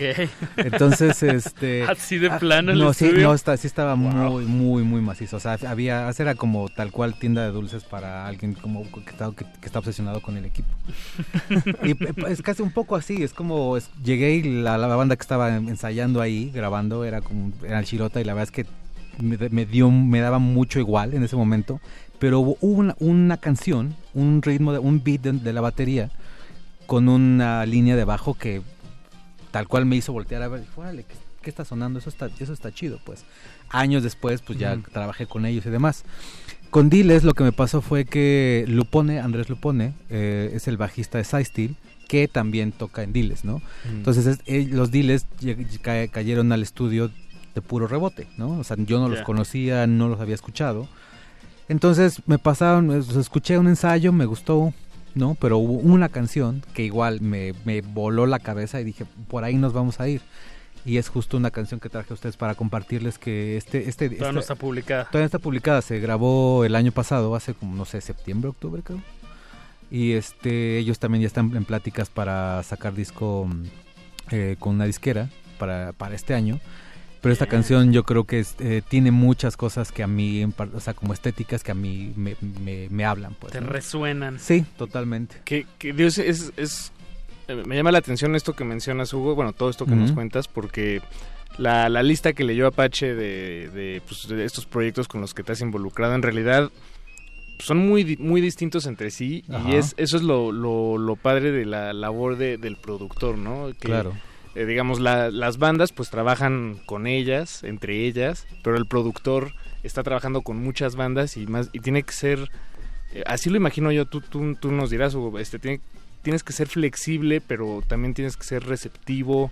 Exacto. eh, tienes que saber hasta dónde meter la cuchara, pero también tienes que meter tu- tienes tu que hacerle propia- creer a los músicos que fue su idea. Exactamente. Exactamente. eso, eso, eso, eso. Es, eso es divertidísimo, porque Sí. aparte ya después, justamente, ya es, me- es muy gracioso cuando escucho entrevistas de, de gente con la que he chambeado y, y- y totalmente son recuerdos inventados. Es, es muy gracioso cuando pasa eso.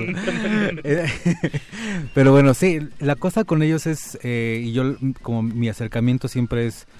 Eh, ¿con todas las bandas con, o con con, con diles? to- con todas Que- las ah, bandas es como ellos llegan con una idea, yo voy a proponer otra y más bien que nadie se case con su idea y salga una tercera que nadie esperaba, ¿no?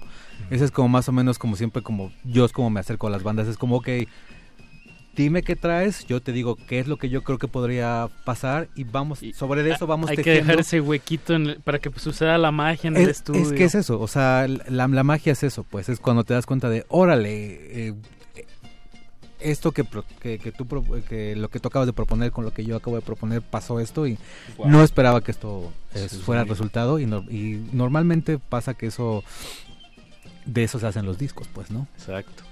Pues de la pura magia, ¿vale? Exacto. Música que aún no se publica de Diles que no me maten. Se llama Manos de Piedra el tema. Temazo, temazo. Espérela para este 2020 y recuerde, lo escuchó primero aquí en Cultivo de Ejercios. Cultivo de hercios.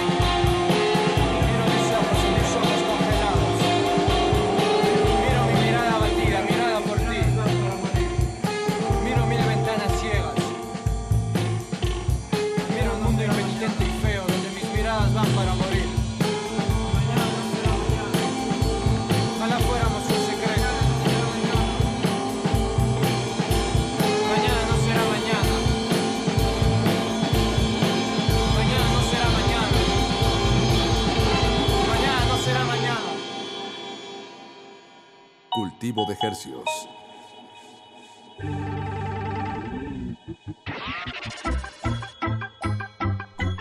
Manos de Piedra. Diles que no me maten. Así se llama el proyecto y, y Manos de Piedra se llama el tema, que aún no ha sido publicado. Eh, producción a cargo de nuestro invitado de esta noche, Hugo Quesada, bajo el proyecto eh, de disquera, de disquera de Progreso Nacional. Iba a decir que tienes ahí en tu página que es como, que dice como anti, anti estudio, ¿no? ¿Cómo dice? Antiprofesional. Sí, porque justo pues, es lo que les comentaba, pues es como yo honestamente desconfío de estos estudios que se ven que se gastaron un lano, no, no, en- así como en juegos de luz, haciendo paneles. O sea, honestamente. Ese sonido, ¿no? Sí, es así como, no, o sea, a- se, se ve súper estéril, pues. Entonces, completamente así como lo pongo como ya, como un statement, pues la gente no, pues, no, que no espera llegar a un lugar. No, que sea estéticamente como lo dicta Instagram, un estudio de grabación, pues, ¿no? Ahora, en, en, un estu- en este estudio de grabación donde trabajas Ajá. con todas estas bandas, Hugo, eh, pues eh, eh, es una tu, tu labor e- es también una especie de negociación, ¿no? Eh, este eh, artística, creativa con, con los miembros de la banda. Y en esta negociación eh, tienes alguna especie de método, pues no, no sé cómo ponerlo, pero digamos un método acá, bien acá. Pues sacado, sacado quién sabe de dónde, o, o más bien es, es- son negociaciones sensatas, No, este, tranquilas, que cualquiera es, puede es, entender. es, Sí. digo, es, por ejemplo, como les comentaba eh, al comienzo que es muy raro que me pase, por ejemplo, como con Israel, que Israel eh, Belafonte me dejó hacer lo que se me hinchó mi regalada gana, pues, ¿no? Normalmente siempre hay como un estira y afloja, pero creo que a fin de cuentas lo que siempre le digo a todo mundo y es como cuando, la, cuando ya las bandas empiezan a hablar las manitas, es cuando les digo que a fin de cuentas mi nombre es exactamente está en juego junto con el de su proyecto pues no o sea si alguien si ese disco sale mal nos vamos todos al hoyo pues entonces Sí. es más bien como hay que entender que yo voy a hacer hasta lo imposible porque ese por, porque la idea y Que a ese ti disco te guste y que a ellos les guste. que, no que llegue hasta sus últimas consecuencias pues, Claro, ¿no? y que llegue y sea puntual o sea a mí lo que me gusta de y cómo decido siempre trabajar con alguien es que sea muy coherente con su discurso, pues, ¿no? Entonces yo sí les, a todo mundo le digo, esto va a quedar coherente y voy a tratar de hacer que quede lo más puntual y redondito posible, pues, ¿no? En que el no quede sentido duda de- incluso, ajá, de quién lo tocó, o sea, Ajá, que, de- que de- de se va. responda en vivo también, ¿no? De, de que lo que escuchaste, digo, obviamente es, es otra otros tiempos, ¿no? Los de los estudios y, y otros resultados que el en vivo, pero que no haya una discordancia, ¿no? Sí, y, ta- y tal cual también viene eso un poco también para como decidir con quién trabajo, ¿no? Claro. Ok. O sea, porque sí también Sí, muchas ¿cómo, llegan a ti? ¿Vas a verlos en vivo? Eh, pues, lo ¿O honest- recomendaciones de Pues, otras bandas? Ha sido de, de, de, de todas, este, de muchas formas, pues, ¿no? Eh, desde que alguien llega y me recomienda algo, o de que yo me los encuentro así, eh, porque voy quizá a ver a alguien más, a otra banda, y de, y de pronto hay algo que me llama la atención. Y mucha gente, pues, tal cual me escribe, ¿no? O sea, como, como queriendo chambear conmigo, pero pues sí, para poder chambear yo con alguien tiene que haber algo que yo pueda aportar, ¿no? O sea, porque obviamente esto por dinero no se hace, pues aquí honestamente dinero no hay. O sea, se hace porque de plano algo con el material que alguien te está mostrando te llama y sabes que quizá tú puedas sumarle y que algo y que de esa suma algo más grande va a pasar. Lo estás haciendo por el progreso nacional. Nacional, justamente. Exacto. Totalmente. Ahí, ahí le da, ahí le da muy bien al clavo el nombre. No, y aparte, como te decía, esa este, es la colonia donde crecí. Ah, y aparte, hace como, no sé, 6, 7 años hicieron como una ampliación del Metrobús hasta Ujú. la colonia donde vive mi madre aún. Y el logo, el logo, el logo que tengo en mi página es el logo de la estación del Metrobús, que es, es todo el mapa de la República dentro de un engrane. O sea, que aparte, o sea, la parte del engrane, o sea, que yo era como música, fan de la música industrial en los noventas, era lo, yo tenía mis, me colgaba mis engranes comprados en el Chopo, obvio. Entonces sí fue así como, pero match made in heaven, ¿no? Así. engrane en la máquina. Y, y bueno, este este proceso, estos resultados que has estado con, con varias bandas que ya hemos estado escuchando esta noche, em, pues yo creo que sí es un buen, buen testigo de, de, qué está sucediendo y qué se va a llegar a exportar o qué se ya, está, ya se está exportando y creo que sí va a marcar un, un, algo en la música mexicana. Sí, no, totalmente, sí creo que ya mucha la gente con la que he estado chambeando pues son, es gente que está como entre los, sus 20 y sus 30. Entonces ya toda esta lógica vive latino, Cesa, ya está fuera de, de, la cabeza de todas estas personas.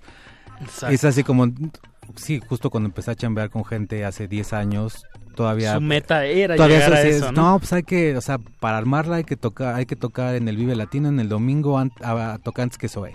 Eso era su top, el top en su cabeza. Pues eso para mí siempre me causaba una comezón horrible. no, pues la música tiene que salir, pues, ¿no? O sea, si, si, si, si alguien, si se puede, si puede hacer lo que está haciendo, va a hacer un diálogo con alguien, pues tiene que hacerse, o sea, tiene que expandirse hasta que él pueda llegar a ese alguien, pues, ¿no? Entonces creo que eso está pasando. La mayoría de las bandas con las que he trabajado, el material está fuera, editado en Europa, ¿no? En Londres, en Estados Unidos, y este ya han ido a turear, pues, ¿no? Entonces y no han este, pasado por Exacto, y no han tenido que pasar por ningún filtro de OCESA, ni estar pagándole nada a nadie, ni estar debiéndole favores a nadie. Eso. Que eso es eso es algo que también es un poco con mi discurso, pues tener una una, una carrera digna, pues, ¿no? Yeah. Pues escuchamos más música. ¿Qué, qué será? ¿Para dónde nos vamos, Hugo? Este, pues no sé, les gustaría echarse algo de Exploded View. Órale, va, ¿Sí? va, va, me late. Exploded View es un proyecto que... ¿Qué tienes con Anita? En el que tú estás tocando el bajo. Todo. Todo, ¿verdad? Sí, en realidad, eh, normalmente grabamos todo en mi casa, en el estudio, pues Martín, Anica y yo. Nos echamos sesiones de... de Viene ella, en una semana nos... No sé, viene quizá dos semanas, nos encerramos eh, una.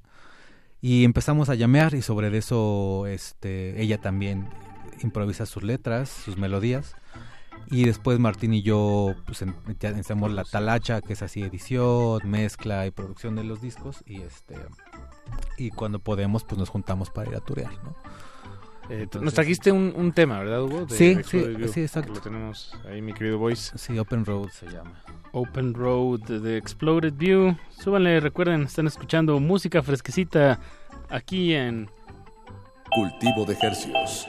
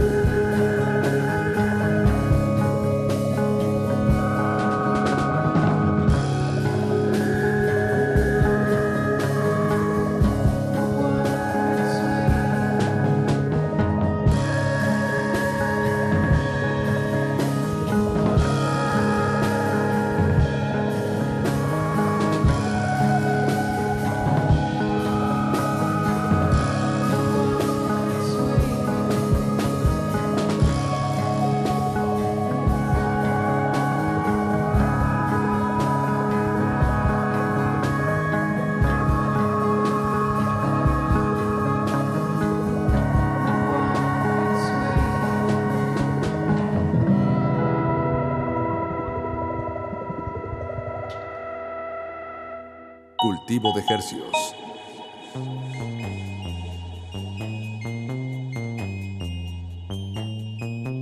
Open Road, Exploded View, la banda. Eh, estamos aquí platicando con Hugo Quesada, que bueno, nos quedan ocho minutos, Paquito. Ocho minutos. ¿Nos podemos eh, seguir hasta las 12? No. No. Caray. Caray. Pero es- trabajaremos en eso.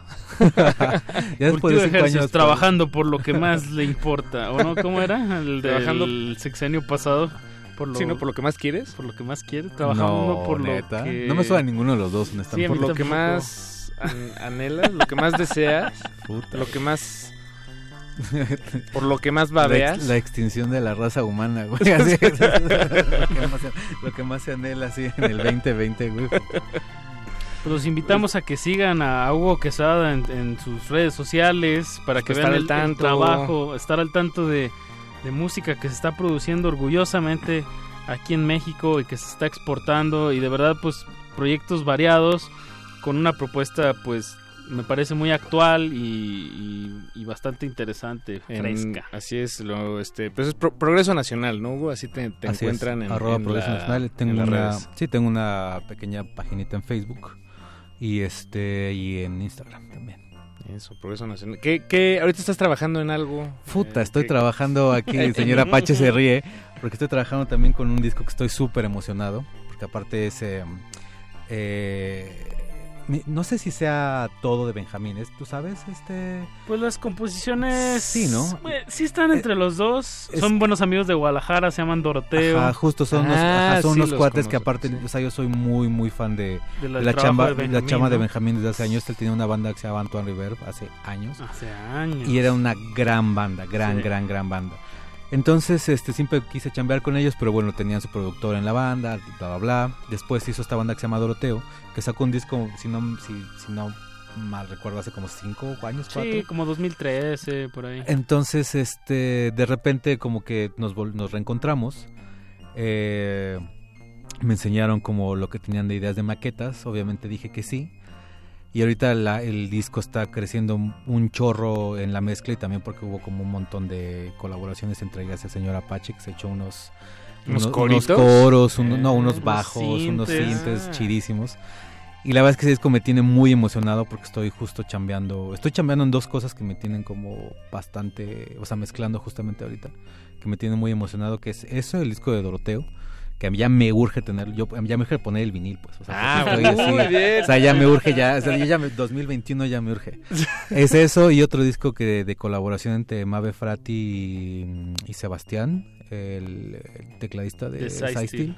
Ah, Son dos cosas súper Sí, buenas. Mabe, Frati, eh, bueno, no, la, no la mencionamos digo, porque no venía el caso hasta ahora, Ajá. pero también creo que el, eh, con los pies sobre la tierra, el disco que publicó el año pasado, también creo que fue de las cosas más Sí, de las cosas- impresionantes que, es- que escuché. Sí, no, y O aparte sea, yo tuve la fortuna ser. también de chambear con ellas cuatro en el ensamble este que tienen, que es, Con fue Amor Muerte, ¿no? ajá, con- con- es, Concep- es Concepción, este, Camil Gibrana, Mandó. Camil y ella. Ujú. Y ese disco creo que me- también lo, eso va a, va a salir bajo el manto de Humo Rex, me imagino. Y yo creo que también ve la, ve la luz este año. Digo, se me olvidó meter un track de ellas, pues, pero también chambeé en eso el año pasado. Habrá tiempo para repetir, ¿eh, Hugo? Sí, Pues- sí, hay que con gusto, ¿eh? Pues de qué ocho días. Parte dos, sí, exacto. O un, también, bueno, de 10 a 11 a veces tenemos invitados, platicamos como listas o ponen música y yo creo que hay que hacer algo Sí, así próximamente sí, sí, sí. contigo. Hugo. Sí, sí. Seguro. Porque hay Buenísimo. mucha, mucha tela que Lo voy a anotar cortar. aquí en mi... no, no. Referencias de los Simpsons ya no, por favor. Siempre me he preguntado por qué no hay más memes de Family Guy y, y no, y no de, de- Mendoza. De los- No, ya, No, Hugo, de verdad, gracias de por acompañarnos. No, al contrario, gracias por Este, invitarme, cuenta con que nos, nos mantendremos cercanos. No, pues Este, más bien igual les, les voy pasando cosas que salgan del estudio para acá. Exacto, favor, sí, por exacto, favor, por exacto. favor. Así le, así le hacemos. Es más, un día que quieras nomás hacer una prueba de... de- ah, perfecto, de, de, de mezcla. De, de cómo suena en el carro, en un carro, nos avisas, nos la mandas, te subes Te- al te carro, le pones en el suena. 96.1 de FM y nos dices a ver cómo la oyes. Ah, me late, eso estaría súper bien. Este, con- nos da tiempo de despedirnos con un último tema. A ver si sí latinamos, Hugo. ¿Qué, qué te gustaría? Pues que- traje, eh, les traje también otra canción de esta banda que se llama Strange Color, que justo ¿Son este del Estado de México Sí, ellos? justo. Sí, también ellos eh, igual me escribieron. Vinieron, pero hace como tres años. Ya ni es te que acuerdas. sí, no, es, es que sí me, me- no me acuerdo de ellos, nada más me acuerdo de, del nombre, pero no me acuerdo de del evento. Es que sí fue hace como tres años. Sí, sí. ya no me acuerdo bien, pero sí me acuerdo que vinieron. Sí, Sí, pero a mí, o sea, como esta, la crueldad, así como a la que están sometidas todas estas bandas del Estado de México, que bueno, si no- o sea, ya deja tú centralizado el DF, centralizado Roma Condesa, pues entonces si tú vives en la periferia, no ves la luz, pero ni de chiste, ¿no? Exacto, entonces, también yo procuro cuando alguna de estas bandas que viven en la periferia se me acerca, se- o sea, me, me siento todavía aún más obligado, pues, a poder echarles la mano. Y esta banda lo- los fui a ver y este me pareció un gran una gran gran banda en vivo, pues, ¿no? Sí, tocan muy bien. Sí, y este entonces chambé con ellos justo el año pasado y este disco igual va a ver la luz, me imagino que en unos- antes de que antes de la del en el primer Semestre. semestre del año, seguro. Bien. Buenísimo. Uh, Quesada, arroba Progreso Progreso, Nacional. Nacional. Enhorabuena para este país que exista este proyecto eh, nutriendo y eh, abonando todas estas sonoridades. Pues nos despedimos con Strange Color. Eh, gracias Hugo, de, de nuevo la, la invitación queda. Le seguiremos a este a este buen Este experimento. Muchas gracias, próximamente. Gracias. Se despiden de estos micrófonos su servidor Apache o Raspi. Su servidor Paco de Pable, Pa- Paco Pable. de Pable, Paco de Pable, y le agradecemos a Oscar El Voice en la producción, don Agustín Mulia en la operación técnica, Alba Martínez en continuidad. Buenas noches, Alba, y gracias a usted por su sintonía. Nos escuchamos el jueves a las 9 de la noche.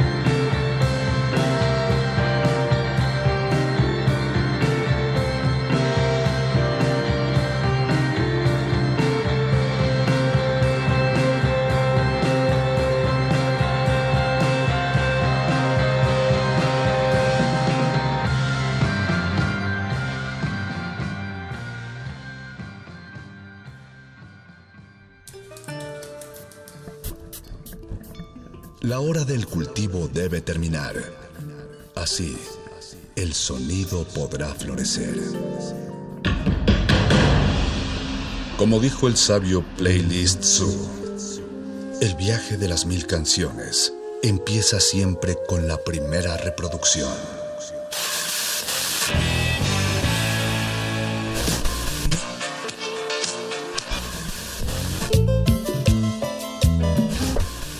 Continuación, un maestro te abrirá la puerta de su lista de reproducción.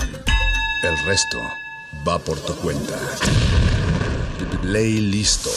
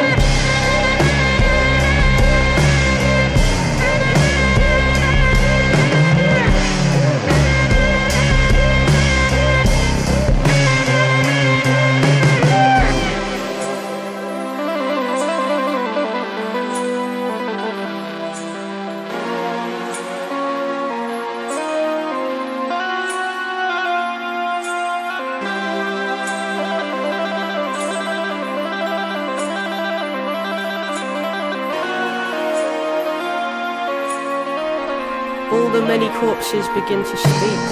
What ignorance is cannot be argued over anymore.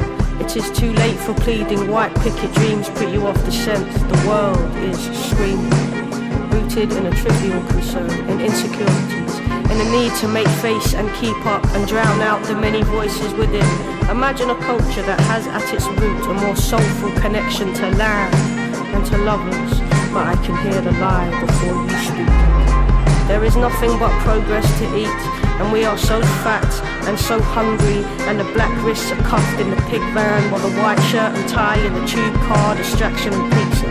Pictures of beer and guilt about urges, sexual distrust and abandon to nothingness. Give me something I can nail myself to.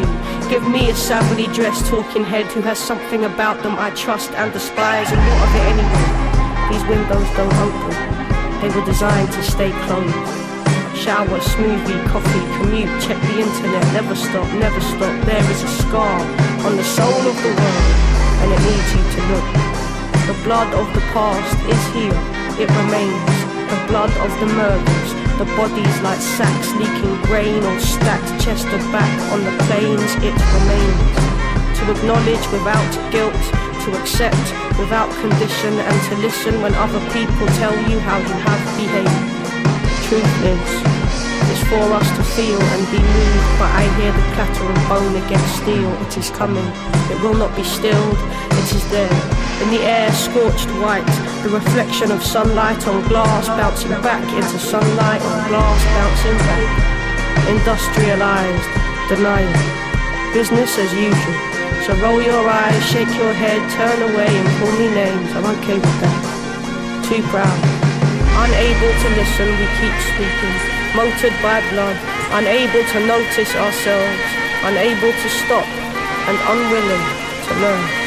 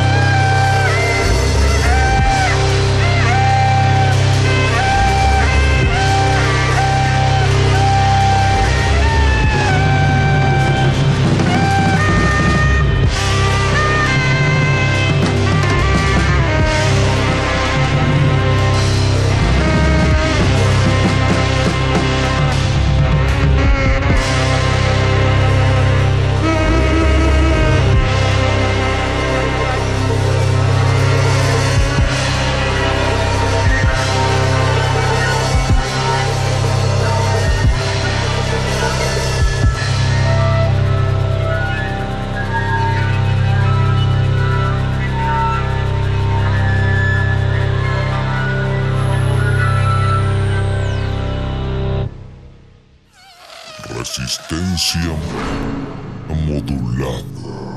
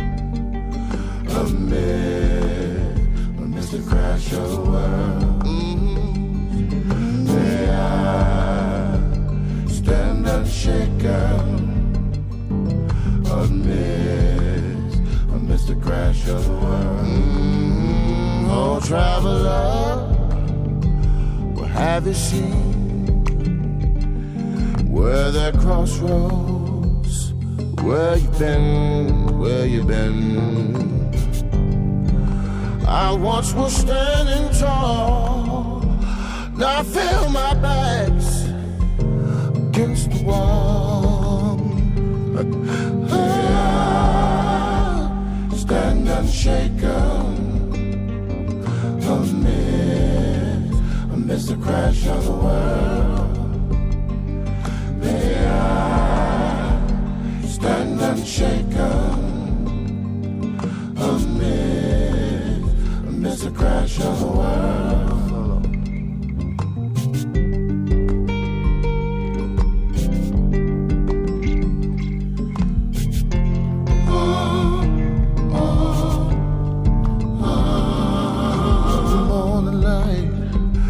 comes to me you was there, but I could not see. I don't wonder, as a wayward son, will the hunter be haunted by the smoke gun? Oh, stand unshaken amidst the crash of a world.